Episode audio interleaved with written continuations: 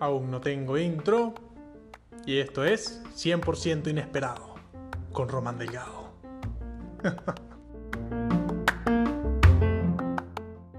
Hola, ¿cómo están? Bienvenidos al capítulo número 2 de 100% inesperado. Mi nombre es Román Delgado y el día de hoy vamos a hablar de un tema que me llama muchísimo la atención porque siento que es algo demasiado importante y que mucha gente, en especial de mi generación, no desarrolla de la mejor manera que es cómo venderte a ti mismo.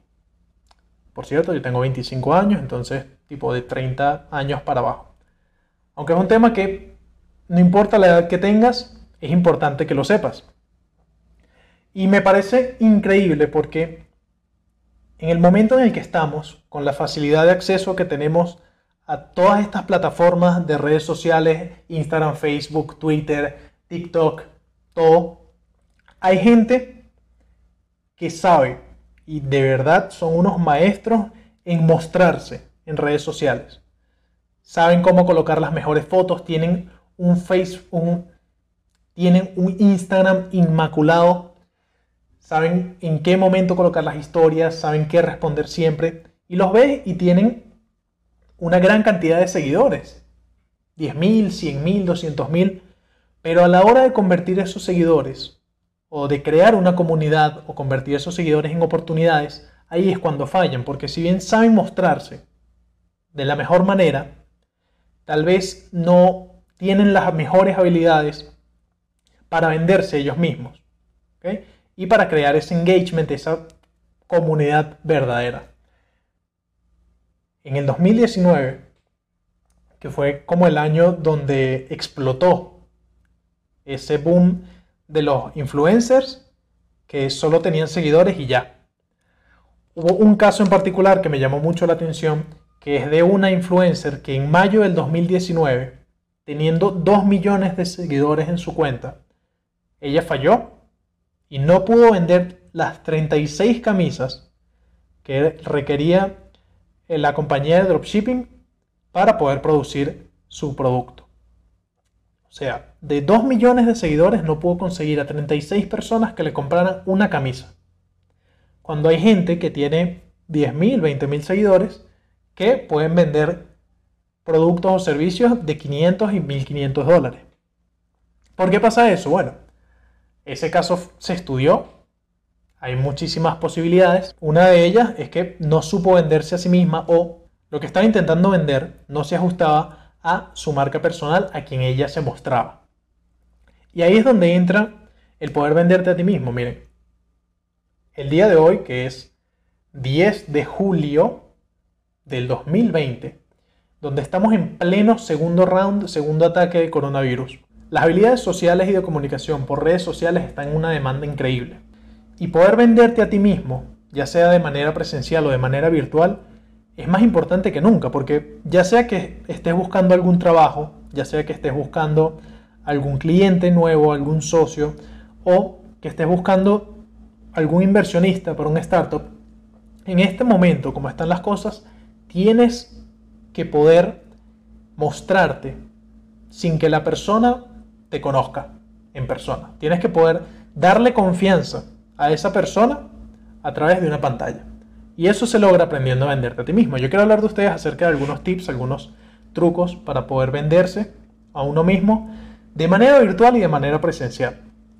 Porque si algo me gusta es poder dar información que funcione para todos los casos. Ya estés con tu novia, con tu mamá, con tus compañeros de trabajo, con tu equipo, con cualquier persona, son cosas que ayudan demasiado.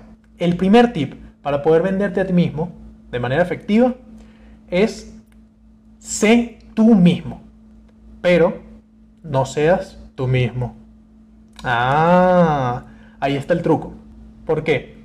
A nosotros nos cuesta, cuando se trata de uno mismo, nos cuesta diferenciar entre la persona que somos y nosotros como producto. La persona que somos no es perfecta, tenemos detalles, tenemos fallas, tenemos rituales raros para dormir, algunos roncan y todo, imagínate. Y eso nos da pena, nos da cosa y nos sentimos que la gente quiera ser parte de eso. Nos da pena. Lo cual no tiene sentido porque se ha probado que los posts, las historias que tienen más engagement en redes sociales o que tienen una buena cantidad de engagement son aquellas en las que se muestra algún fail, algún fallo, que intentaste hacer unos brownies y salieron unas piedras. Eso a la gente le encanta porque demuestra que todos somos iguales, que todos somos humanos y cometemos errores. Pero uno tiene que saber diferenciar entre ese yo, el del día a día, y el yo como producto. Cuando tú muestras o te vendes como un producto, ahí buscas los mejores puntos. Porque obviamente cuando tú vendes un producto siempre buscas los puntos de ventaja, cómo ese producto resuelve el problema que tiene tu cliente y cómo le puede servir para el futuro. Entonces, lo que hay que hacer es mostrarte como producto, la mejor versión de ti mismo, esa versión superhéroe que eres y mostrarla por ese tiempo, porque cuando sacas esa super versión de ti y la sabes vender, ahí es cuando la gente queda impactada y ahí es cuando la gente quiere algo más. Tienes que mostrarte como el mejor producto, porque la verdad es que tú eres el mejor producto que puedes vender. Más allá de lo que hagas, más allá de lo que vendas y lo que ofrezcas, tú eres el mejor producto que puedes vender. Y eso la gente lo tiene que ver.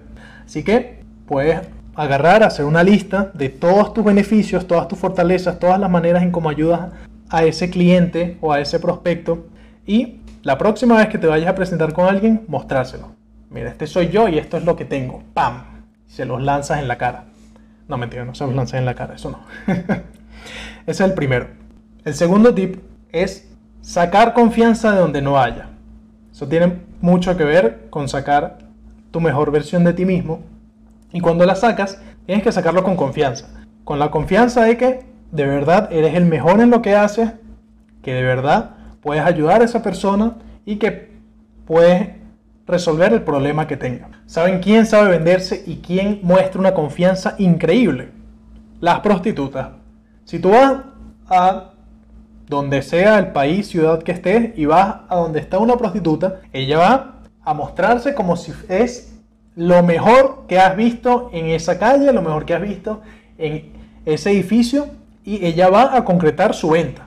Ella va a ir con esa confianza de que su servicio es el mejor de todos los que hay ahí y va a completar su venta. Entonces hay que ir con esa confianza. Hay que ir con la confianza de que tu producto, tu servicio es el mejor de todos y que de verdad puedes ayudar a esa persona a resolver el problema que tiene.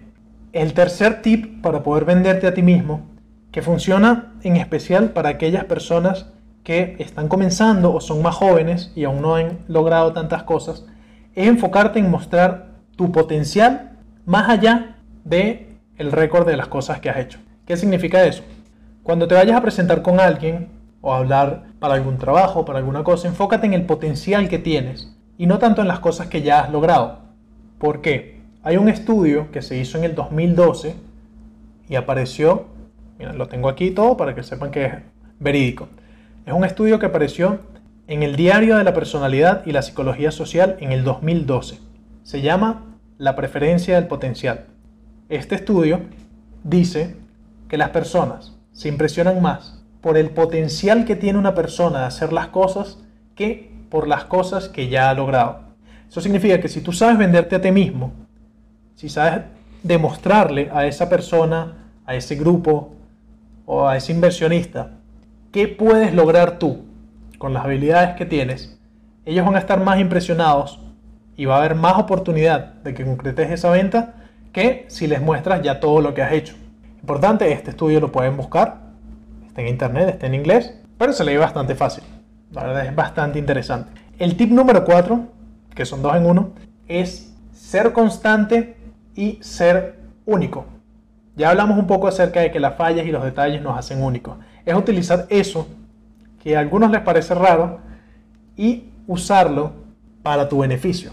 ¿Por qué? Porque si algo nos ha enseñado las redes sociales es que hay un nicho para todo.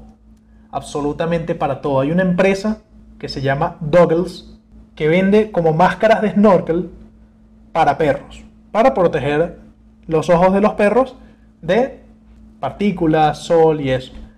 Esa es una empresa multimillonaria y vende gafas de protección para perros. Hay un nicho para todo.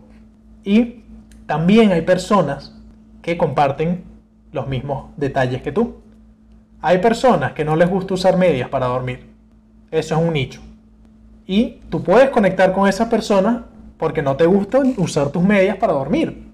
Está bien, hay gente que sí le gusta, hay gente que no.